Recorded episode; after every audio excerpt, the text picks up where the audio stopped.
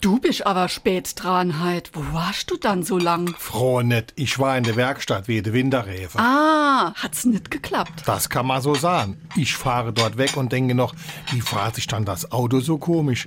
Wie ich an der Kersch war, bin ich wieder zurück in die Werkstatt. Zum Klick. Warum denn das?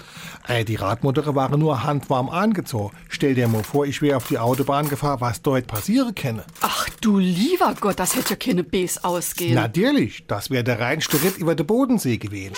Warum wir so reden. Wie man schwätze. Hat man eine gefährliche Situation überstanden, ohne dass einem das Risiko überhaupt bewusst war, man könnte auch sagen, wenn man mehr Glück als Verstand hatte, dann ist oft vom Ritt über den Bodensee die Rede. Diese Redewendung bezieht sich auf die Ballade Der Reiter und der Bodensee von Gustav Schwab. Vorlage dafür ist eine Sage, nach der ein Reiter ahnungslos über das dünne Eis des zugefrorenen Bodensees galoppierte. Nachdem alles gut überstanden ist und der Reiter dann erfährt, dass er in Lebensgefahr war, fällt der vor Schreck tot um. Das Pferd soll der Sage nach überlebt haben.